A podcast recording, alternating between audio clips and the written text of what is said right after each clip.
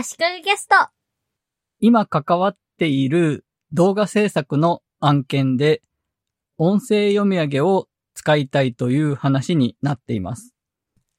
作るのはレクチャー系の動画で、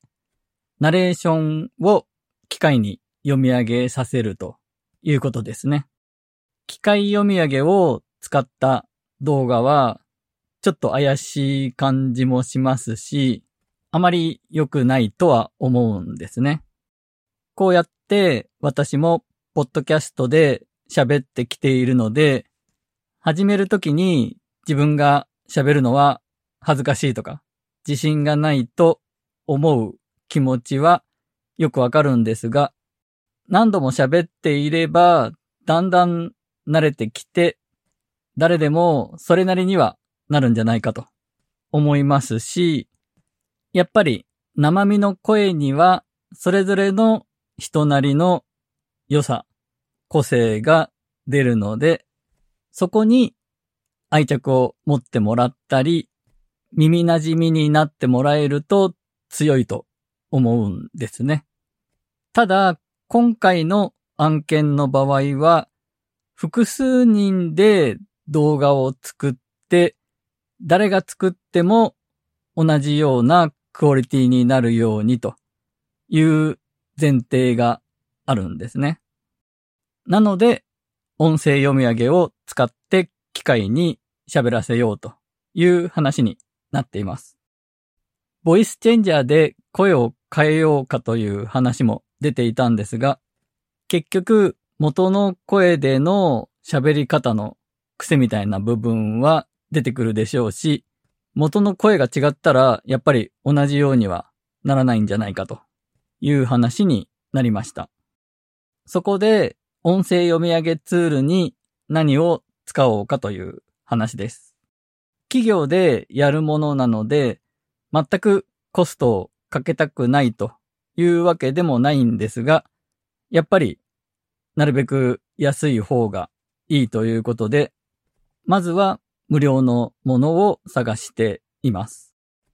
で、その動画制作チームの人が見つけてきたのが、音読さんという日本のサービスです。非常に有名なサービスで日本では多く使われているようです。クレジット表記をちゃんとすれば、商用でもビジネス目的でも無料で使えると、というところが人気の理由なんでしょうね。そして音声読み上げのクオリティも非常に高いと思います。無料で使える音声読み上げサービスの場合、だいたいどこか別なところが開発した音声読み上げツールの API を使っているものが多いんですが、この音読さんはどこの API を使っているのかわかりませんでした。もしかするとオリジナルなのかもしれないです。音読さんは SEO のために、オウンドメディア的なものをやっていて、例えば、音声読み上げソフトのおすすめまとめ、商用利用もできる7選、みたいな記事をいっぱい作ってるんですね。で、この音読さんがどこの音声読み上げの API を使ってるのかなと検索して調べていると、音読さんが作った記事の無料の音声読み上げサービスが使っている API を教えます的な記事が見つかったんですね。で、その記事には肝心の音読さんはどの API を使っているかという記述はありませんでした。なお、音読さんは無料で使うと月に5000文字まで読み上げられるという制限があります。これはファイルに保存するとか関係なく読み上げた文字数の積み上げみたいなので、読み上げる声の種類を変えて読み上げたりとか、テストで読み上げさせてもカウントされるので、特に使い始めの時は意外と文字数使っちゃうみたいですね。今回この音読さんを試している人は200文字くらいのナレーションを喋らせる動画を1本試しに作っているんですが、いろいろテストをしたり、原稿をちょっと修正してまた喋り直させたりとかしているうちに、1ヶ月の5000文字制限のギリギリまで使ってしまったそうです。なお、音読さんは有料のプランにするとクレジットの表記は不要になります。クレジットは、例えば YouTube の場合だと、説明文のところに、この動画の音声は音読さんを使用しています、みたいに入れるか、動画の中に文字でナレーション音読さんと入れるなど、ともかくナレーションが音読さんを使っているとわかるようにすることがクレジットを入れるという意味ですね。で、有料プランだとそのクレジット表記がいらなくなるというのと、文字数の制限も上限が変わります。月980円のベーシックプランだと月20万字までになります。ただ、音読さんに月980円を払うんだったら、もっとおすすめなサービスがあります。それは Amazon が提供する Amazon ポリーです。Amazon の AWS、Amazon Web サービスの中のサービスの一つですね。Amazon ポリーは初回の利用から12ヶ月間、1年間は月500万字までは無料。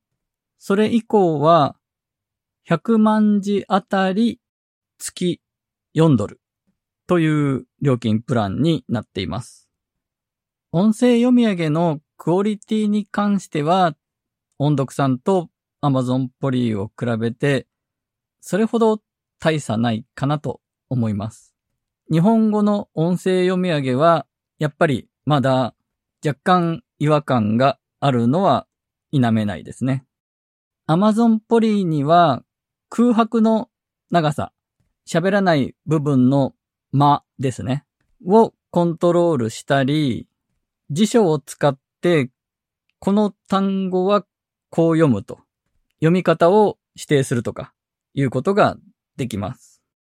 いろんな読み方のある漢字の熟語をどう読ませるかとか、アルファベットの略称をどう読ませるかとか、そういうことなんだと思います。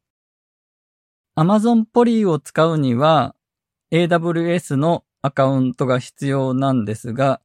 これがクレジットカードがないと作れないんですね。企業で使う場合、クレジットカードでの支払いは嫌がる傾向にあるので、ビジネスで使う場合、そこもちょっとネックになってくるかもしれません。音読さんの場合は、銀行振込に対応しているので、そこがさすが日本のサービスというところですね。ただし、銀行振込は年間契約の場合のみですね。他の音声読み上げのサービスとして、最近見つけたもので、ロボというサービスがあります。LOVO でロボですね。海外のサービスなんですが、33の言語で180種類以上の声の種類があります。日本語にも対応していて、男性が3、女性が2の5種類の声がありました。個人利用の場合は、月に3ファイルまでダウンロードできる無料のプランがあります。クレジット表記も入れないといけないですね。音声読み上げのサービスは日本語を喋ってくれないと意味がないので、日本のサービスを探しがちですが、海外のサービスでも日本語に対応しているものは結構あります。海外のサービスの方が使い勝手がシンプルだったり、料金が安いものが多いと思います。ちなみに、英語ではテキスト読み上げのことをテキスト to speech という言い方をして TTS と略すこともあるようです。逆に音声認識は speech to text で STT になります。ということで、音声読み上げを無料で行うツールの紹介でした。